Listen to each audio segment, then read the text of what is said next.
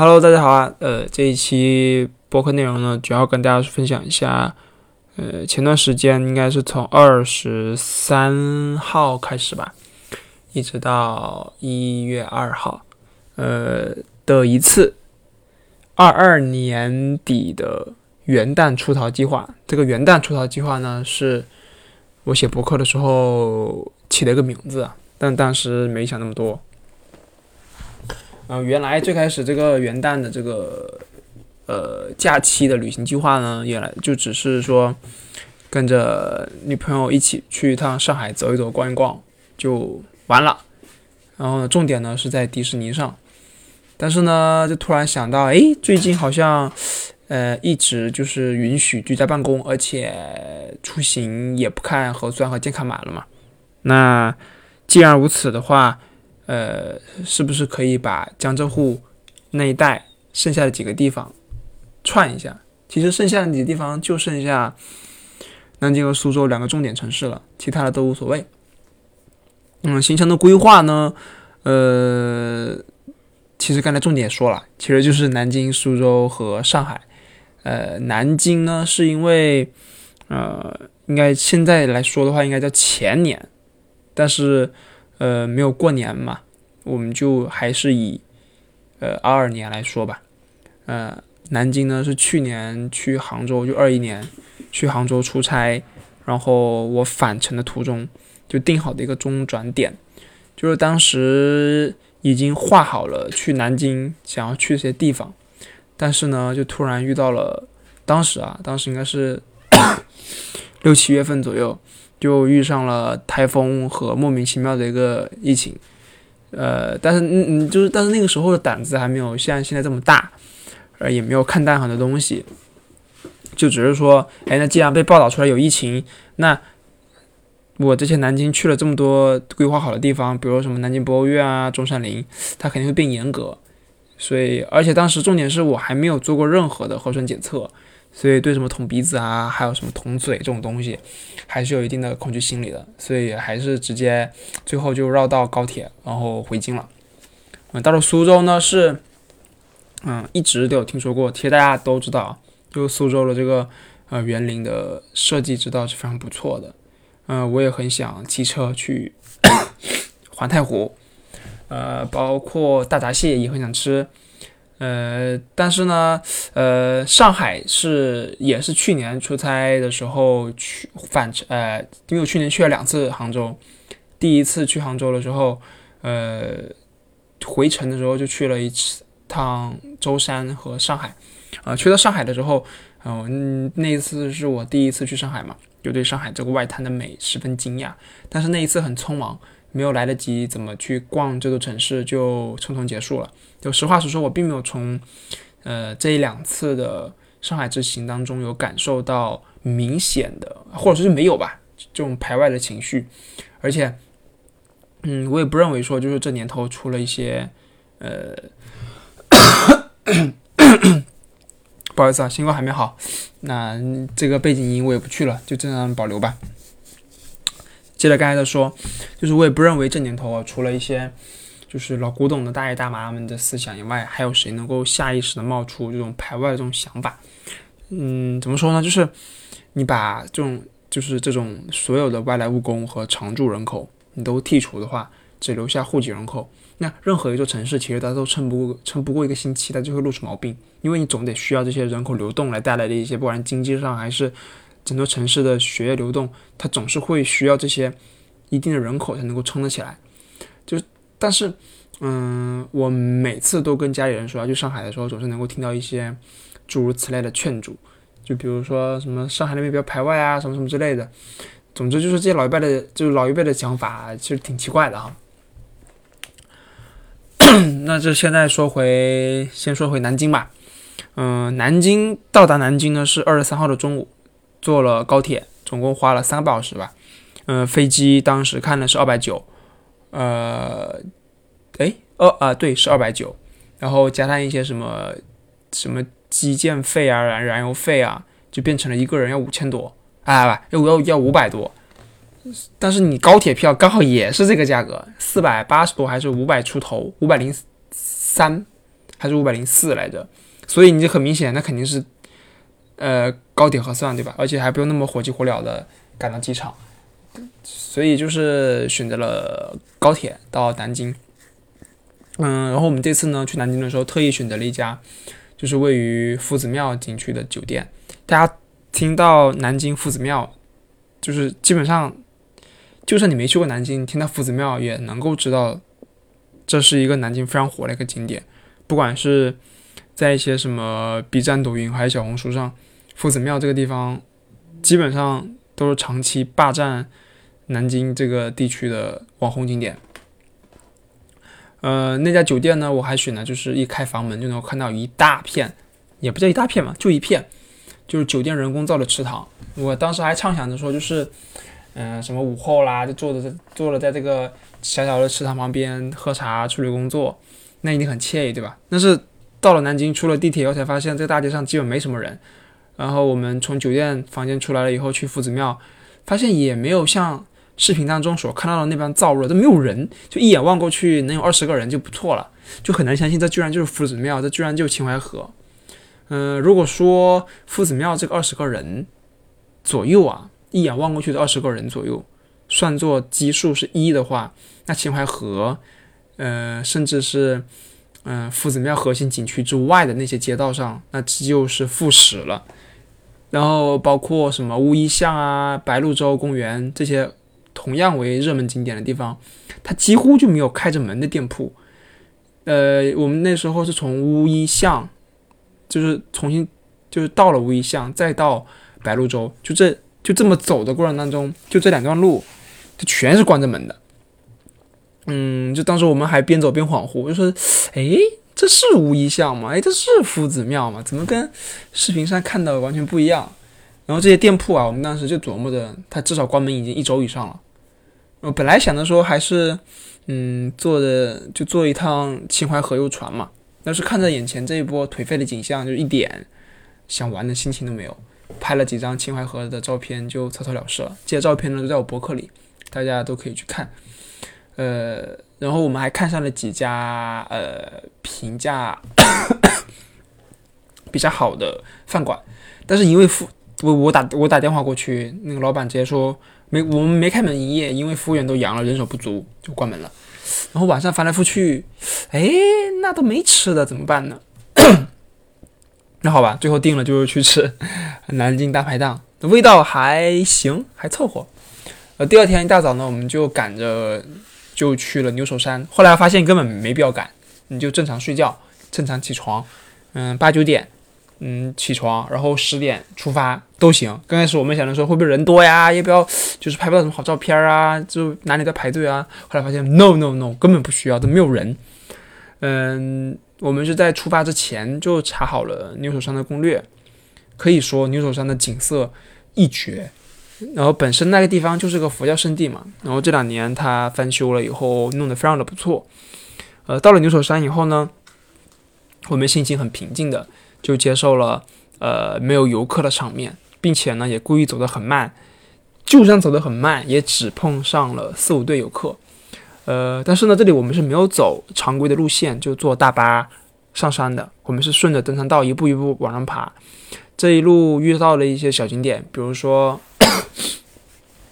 佛顶寺，它通通都是关门的，你就只能一直走到佛顶宫，就很毁心情，对吧？它这个门票卖这么贵。两个人是一百九十六，那一个人就八十多，八十三、八十四左右吧。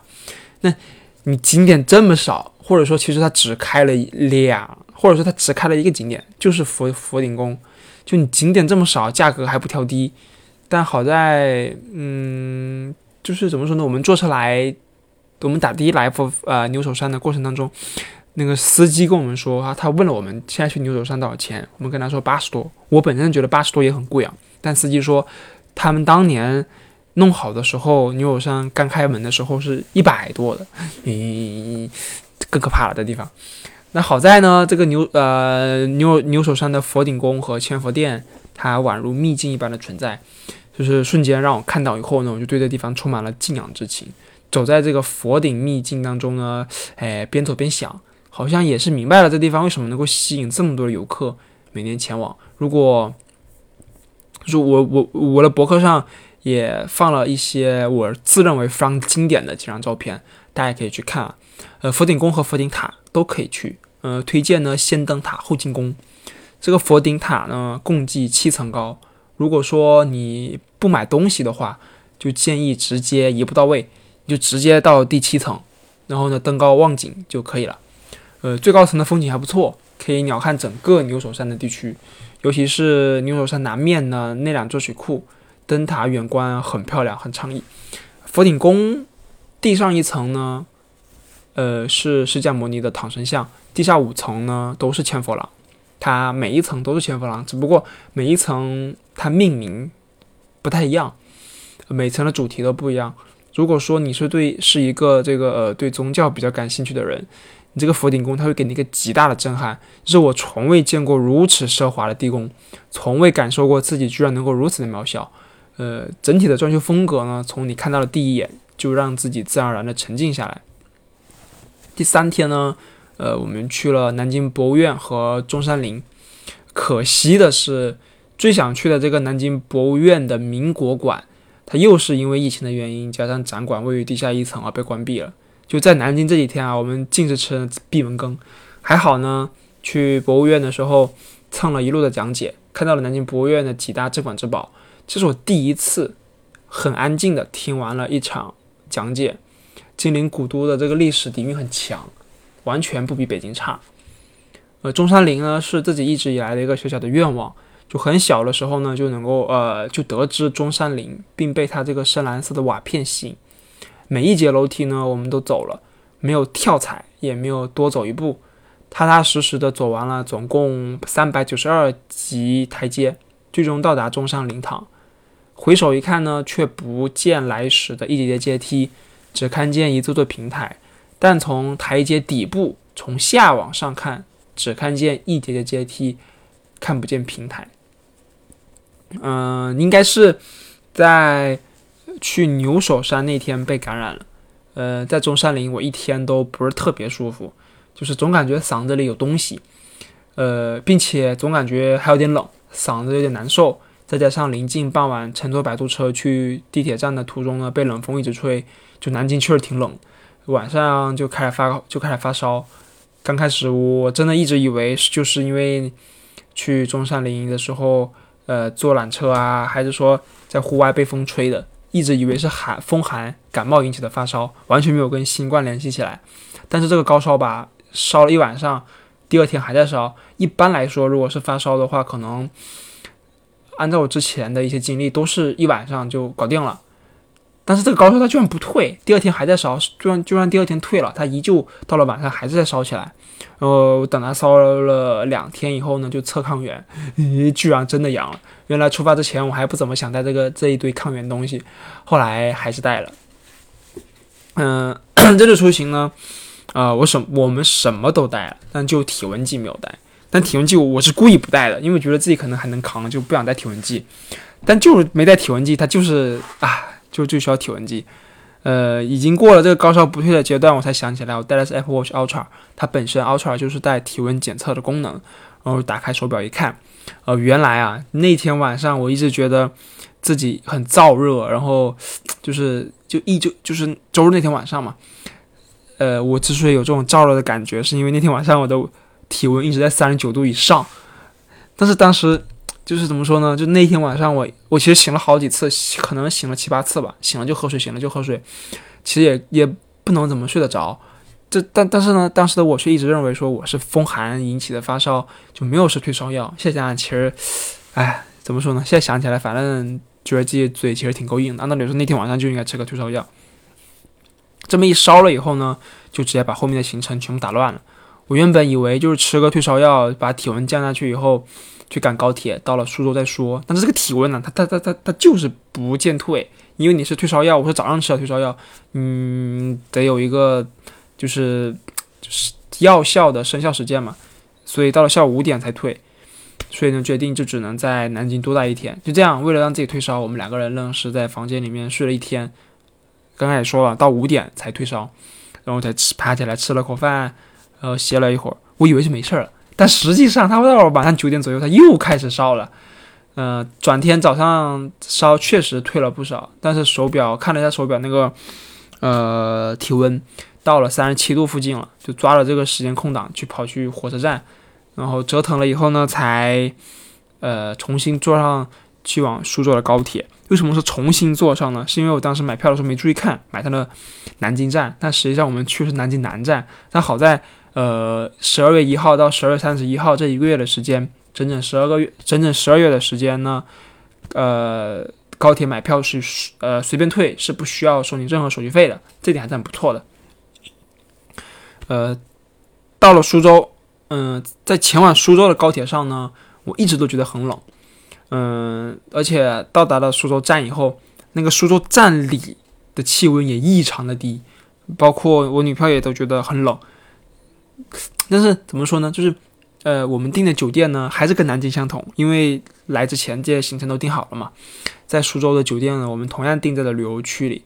目的当时的想法就是说，能多沾一点人气，感受感受当地最具特色的一些人文景观。呃，令人惊喜的是，苏州它总算是一个正常的城市。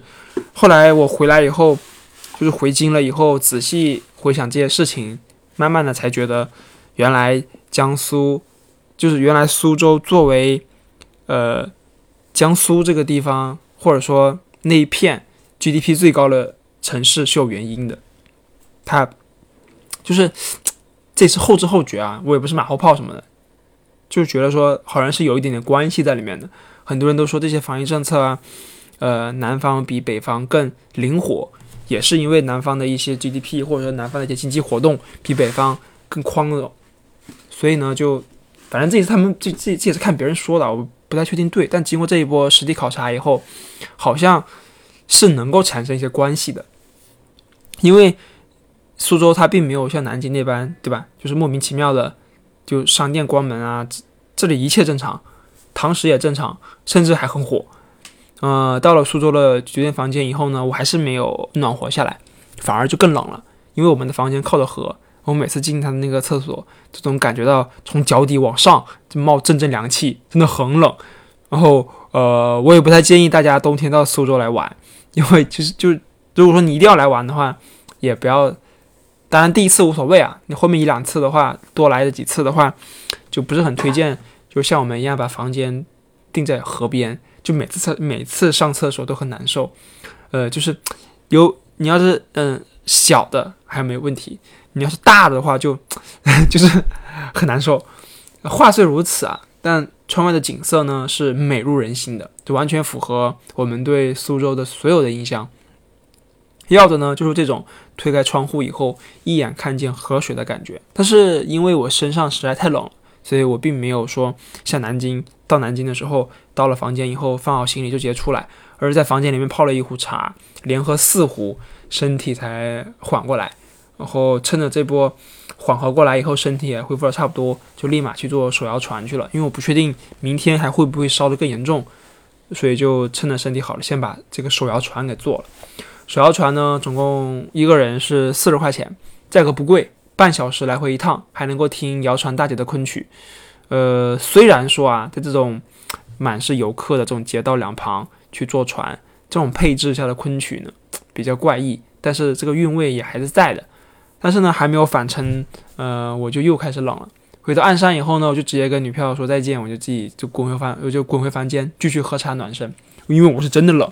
回到房间以后又连干三壶茶，也才缓过来，才慢慢的拖到拖完，就是把衣服都脱好了，然后上床睡觉，然后一摸额头，果然又开始烧了。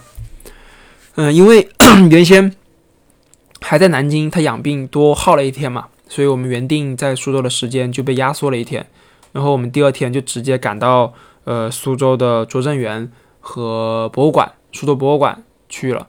呃，这里给个结论吧，就是说，嗯，如果嗯你有去过南京博物院之类的一些江浙沪地区的博物馆，就稍微大一点的，都可以直接跳过苏州博物馆的展品，因为在苏州博物馆里面。它占据一些呃游览顺序里面的主要部分的展品，它有一大半都是复制品，而且没有什么特色。它的布展思路也比较奇怪，展品很少，可能是因为跟它这个馆比较小的原因有关。嗯，我虽然去的博物馆也不多，但是一有时间的话，都会把当地的一些特色的博物馆都去了。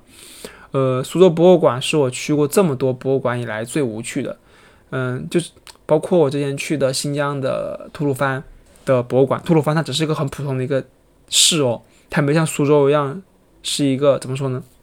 哎，我不太会分这个，但是不管从经济上还是从行政划分上，苏州的级别肯定是比吐鲁番高的。但吐鲁番它里面就很有特色，吐鲁番大家都知道，嗯，气候干燥。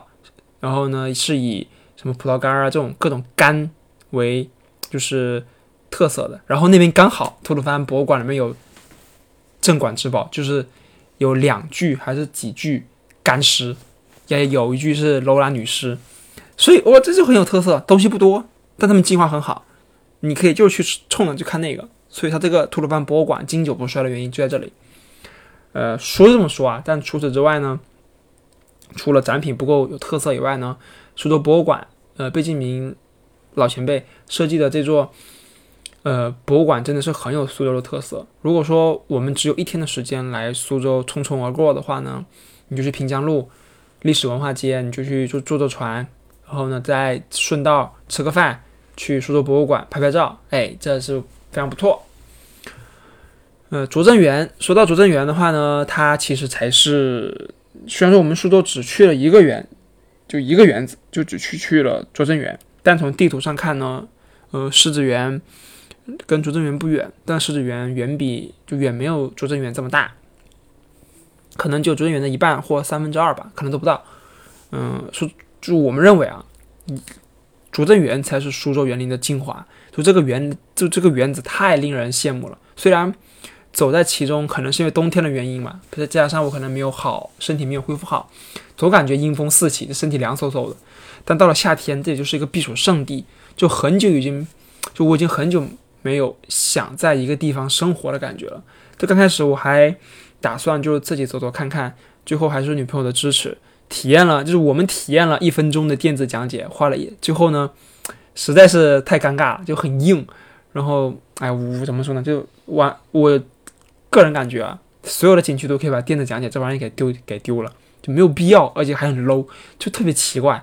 最后呢，呃，还是在女朋友的坚持下呢，我们就花了一百块钱找了景区外面正在拉客的非官方的讲解。嗯，怎么说呢？就我是一个非常抵制拉客这个行为的人，就我从心底里就反感各种拉客行为。这种行为越多呢，我会让我觉得心里很膈应，觉得这个地方不够规范，很乱。但是好在。这个讲解的这个过程啊，还是让我慢慢的放下了戒心。就如果不是因为这个园子真的太美了，它是完全可以被冠上凶园的这个名头。因为从古至今这么多任的主人几乎全都短命致死。讲解的小姐姐说，是因为园子里面湿气大、阴气重。呃，怎么说呢？哎，这种说法我还是比较赞同的。就水多树多，看上去美好至极，但是。夏天多蚊虫，冬天对吧也多，然后引起风湿，谁住这里其实都闹心。拙政园很大，它比较适合一下午和家人慢慢的走。水边上，哎，好在没有围栏，它跟一些公园不一样，有些公园就是一看到有河边就把围栏拦起来，就嗯就很不管拍照也不好看啊，然后就整体也比比较破坏这个画面感。呃，而且它这个园子里面很多太湖石，亭子也很多。就不缺休息的坐的地方，就可想就可以预见的是，春夏和秋冬之交来这里旅呃旅游的人一定会很多的。呃，到了上海，呃，上海呢，我这次去主要就是奔着迪士尼去的。我老早就听说迪士尼是这个星球上众多乐园之首，园里面呢都充斥着欢声笑语，几乎。捕获了所有小朋友和少女的心。呃，经过最近几年的熏陶啊，迪士尼的烟花、火鸡腿，还有极速光轮这三个东西，它一直在牵动我的心。因为包括之前一些学长和一些，反正就之前就之前的一些朋友或者同学吧，他们去迪士尼，几乎每个人都推荐火鸡腿和极速光轮这两个东西。剩下的一些，他们也推荐，但是都没有像。这两个东西一样这么就是一直被强调。烟花这个我倒无所谓，因为从小就看到大。呃，就是就就就就怎么说呢？他们也说要抢烟，就看烟花展。我觉得烟花就很普通，它也它连好的算不上，连一般都算不上，就是普通。呃，这一次在迪士尼的嗯游玩的过程呢，嗯，没有像之前在环球影城那样，就是奔着各种玩乐设施去。我们原本都做好了，就是说来迪士尼买那个尊享卡，现在可能没有尊享卡了，都叫什么？哎，我不知道叫不知道叫啥了。就原本我们都做好了准备，就是说买尊享卡就走一波免排队的这些待遇，但幸亏没买。就实地游览以后呢，发现和我想象的有点就是差距有些过大。首先呢，呃，一个乐园最重要的门面就是迪士尼它这个。门面啊，检票完以后，安检完了以后的那个门面，它并不像环球影城那般令人震撼，就非常普通，非常非常普通的一个大门。我用了三个强调词，就非常非常非常普通。就一些怎么说呢？我不知道大家有没有去过别的游乐园，别的一般一般大门都会很重要，因为门面嘛，所以他就嗯用了一些花花草草拼出来一个米奇的形象。你穿过这个大门以后呢，你就你就正式进入迪士尼的园区，你就正式开始了迪士尼之旅。呃，但是呢，它这个整个的这个欢迎大道，我不知道确定是不是叫欢迎大道啊，也很简陋，就毫无这种所谓的什么动漫或者是浪漫之情。但凡迪士尼能有环球好莱坞大道的三分之一，都能够令我感到欣慰。它又短又小，又没有特色，就特别像。如果大家有去过天津的那个五大道。哎，很就就就就就特别像天津五大道的那些装饰的感觉。呃，女呃，我女朋友说她小时候跟家人去过一趟香港的迪士尼，呃，对迪士尼里面随处可见的公主以及各种动画人物随意走动和他们的互动赞不绝口。我原本还畅想着说，就是能够假装成为一名小熊维尼，但但事实上就是如此的单调。就整个园区除了入口处。有几个凹造型的玩偶以外，整剩下的整个园区，从进去到出来，毫无跟动画角色相关的互动元素，全是模型，就仿佛你走在一个嗯某家商场的大型食物展。如果大家在北京的话，就是朝阳大悦城前两年会经常弄一些食物展，比如说什么哆啦 A 梦啊这种东西，你就好像走在你你就好像走在那种地方里面一样。但令我更就是更令我感到难受的就是，我的身份证上呢真的是十二月份生的，我领了一个迪士尼的生日徽章，就满怀期待的可以听到什么生日快乐啊等等各种祝福和互动。虽然生日不是十二月了，但是身份证上是真的十二月。然后这一天下来呢，我遇到了这么多的工作人员，可能七八个吧，包括买东西的、进商店的，算了一下，只有三句，可能都不到，只有两句生日快乐，就何等的揪心啊！我就。到了晚上看花车的时候，我直接把它摘了，就懒得带了都。就更离谱的时候，刚才也说到花车了，对吧？更离谱的其实是这个花车的游行。就如果可以的话，我们让我我我们就做两条街，左边呢是迪士尼花车游行，右边呢是环球影城的花车游行。我敢打包票，大家会完全被环球影城的花车游行队伍所吸引，不管是人物的互动还是花车的精彩，环球影城真的是超了迪士尼至少两倍以上。就就。迪士尼的花车装饰真的很敷衍，怎么说呢？就是我不知道大家小时候有没有，就是元宵节的时候有花灯游行啊？就我还记得初中的时候还有，就我们那边呃每一个政府部门，嗯都会有，到了元宵节都会自己做，拿经费去做一个花车。我还记得是什么水电局、建设局。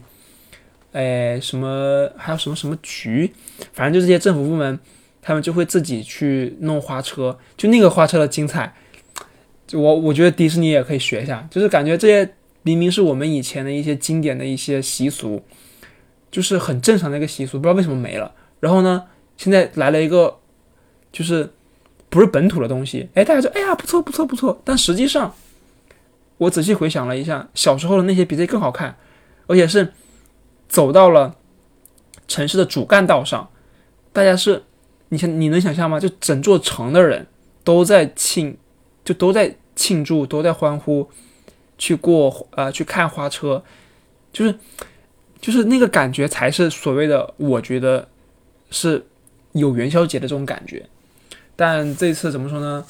就是我我再说回来啊，就是我去了两次环球影城，每一次都是非常满意的回家了。如果不是因为迪士尼最后的烟花还稍微挽回了颜面一点，因为我确实也也四五年了没有看到真正的烟花放在空中。如果没有迪士尼的烟花还挽回一点颜面的话，我这我真的是会让自己的孩子你就直接忘掉迪士尼这个存在了。就是爸爸带你去环球影城，而且是买优速通的那种。说完了迪士尼啊，嗯，在上海的另外一个大行程呢，就是在外滩附近了。外滩这次是我第二次去，第一次去的时候呢，因为我不知道外滩原来是不能骑自行车的，我当时想的特别好，就是我就骑了我的自行车，当时我的小布还没有被卖掉，就直接说就想着说就是骑着我的小布折叠车，哎呀，走在外滩上。边骑边看边拍照，我骑一趟看不够，再骑一趟，再骑一趟，再骑一趟，我连骑五六趟，我总能把外滩看够了，对吧？就满怀期待的哼的小哥，刚转头，北京东路一一掉个头就被保安喝当头一棒喝止了，就是外滩不同自行车。后来我就改成白天游览，但是转天到了第二天的时候又又下雨了，整个外滩加上我就那么十几个人，我就根本没有体会到外滩的美。就全是雾，你看到对面的话，你只能看到，你就只能看到东方明珠下面那个珠，上面那个珠你是看不到的，都是雾。所以呢，这次我们就特意挑了，反正也是元旦嘛，对吧？就特意挑了去外滩跨年。嗯，上十一号那天晚上游客人数确实很多，但我们还想了，这次去呢，其实就想着有那个灯光展嘛。还有可能会有烟花之类啥的，但去年 可能是因为去年的那个人数太多，引起了踩踏事件，所以今年就为了避免踩踏事件，他就直接取消了灯光展和烟花展，就很离谱，对吧？很特色，永远不解决问题，直接从源头上关闭这个问题。但问题其实非常简单，你直接从外滩附近那几个路口，你直接限流不就完了吗？你要想来就来早点，来不了你就别来。你觉得你觉得人数多就不让进，不就这事不就搞定了吗？但是我不知道为什么它直接取消了，本来是一个与民同乐的东西，变成这样。嗯，每次去外滩呢，我都会被这个万国大都会的建筑群震撼。嗯，都未能看到，呃，就目前来说啊，我还不能亲眼的看到真正意义上的西方建筑之美。那去美国那一趟真的是，真的就是很离谱，它那个就是太现代化了，它不算得上是跟外滩一样，这些是零几年那会儿，一九零几年那会儿的一些建筑。呃，如果看不到的话呢，确实是可以来外滩那边接着眼馋的。外滩的那几条街道拍照也非常的出片，很适合拍美美的照。呃，我这我们这两呃，应该说我吧，我这两次去外滩附近，我都选择了住在这个苏州河的边上。第一次呢是住在了上海火车站，上海火车站我旁边住了个酒店，以后走两步就是苏州河的原的北边的那个很靠北边了。然后上次我第第一次去的时候呢，就从上海火车站的苏州河附近就一直走，走了一小时还走俩小时，到了外滩，中间还把四行仓库逛了一圈，很棒。呃，这一次呢，我就更是选择了直接从房间的窗外就可以一眼看到苏州河。嗯，苏州河呢，它是一个非常适合呃走路前往外滩，而不必绕路或者是堵车前往的好地方。呃，如果说嗯你有更多的时间，可以在游览完外滩以后。就可以逆着苏州河走向上游，前往四行仓库纪念馆，就看一下发生在这片土地上的保卫战争。这么多的红色历史，我唯独就对四行仓库的这一段最感兴趣。其他历史和战争都过于宏伟，直接或者是间接参与的人数太多，个人的力量就被抹平了。就仿佛，呃，比如说台儿庄战役，对吧？它这这个地方也很不错，也是个红色纪念。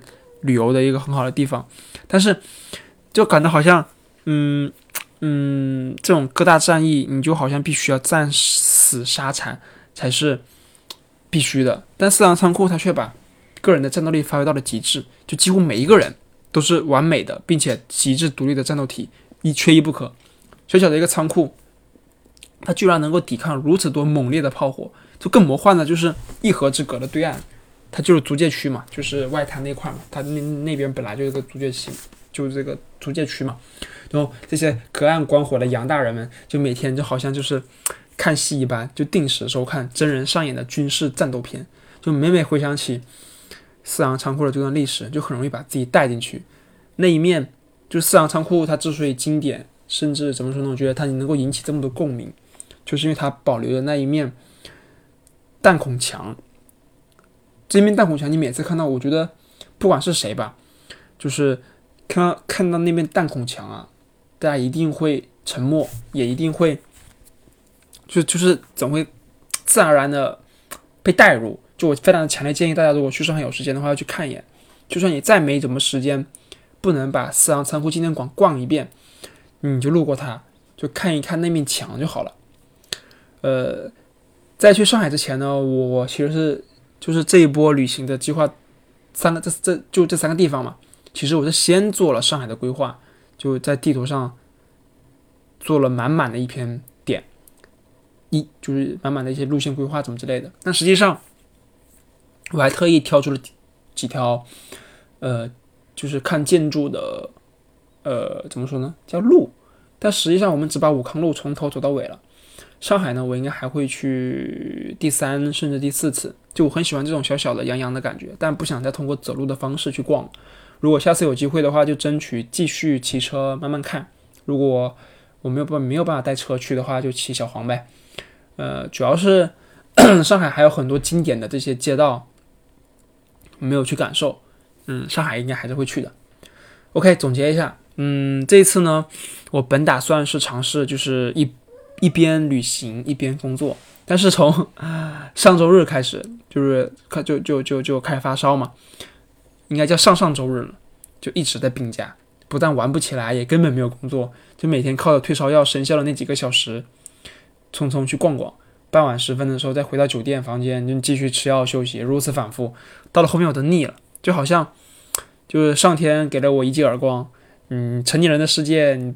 不存在既要又要还要，你别想着什么边旅行边工作。这波新冠患病的话，其实是非常影响健康的，包括我现在都还在咳嗽。首先呢，就是你的身子不能着凉，尤其是你睡觉的时候，一旦稍微着凉一些，你就立马开始咳嗽。我现在呢，就是边喝热水，对吧？边咳嗽，然后边跟大家去说这些东西。其次呢，就是很容易累。之前呢，一般都是。呃，过了中午的午休时间点，下午的话我就可以不用睡了。但是过去的这几天，就是这里说的这几天是指从呃上上周日就开始发烧的那一天，一直到这两天吧。呃，我几乎每天到了中午十就两点左右，如果不休息一会儿的话，下午就没有精神。接着呢，就是肺部很难受，就总感觉你憋着一股劲，一直是传着你这个肺，就就一就它就一直搁那捏着你。你深呼吸以后呢，就会咳嗽。最后一点就是你提不起精神，就明明睡很多，但起床以后呢，还是感觉自己萎靡不振的。我这一波，呃，生病呢，就把二二年所有的病假用的一滴不剩。呃，我原定约的几个小伙伴见面也都全部取消了。就虽然高烧已退，但是抗原呢还一直在两条杠附近，就不敢造次。这次元旦的出逃计划呢，就这么结束了。呃，后面呢是太想我的小猫咪了。就刚开始我还不看摄像头，慢慢发展到几天，呃，一天看几次，然后到回来的那天晚上，回来到回来那一天就变成了看一晚上摄像头了。就再不回来呢，我也没有什么心情继续玩耍了。那就争取，那就期待一下下次的出行吧。争取今年在五月份，哎，五月份感觉有点难。嗯，争取今年吧，今年把剩下的十四个省份都拿下。如果拿不下的话，就争取能拿下多少就拿多少。我有种预感啊，这个三四个省份走完了二十个，还剩十四个。嗯，啊，今年总感觉至少能够拿下一半吧。那我们这次的分享就到这儿，拜拜。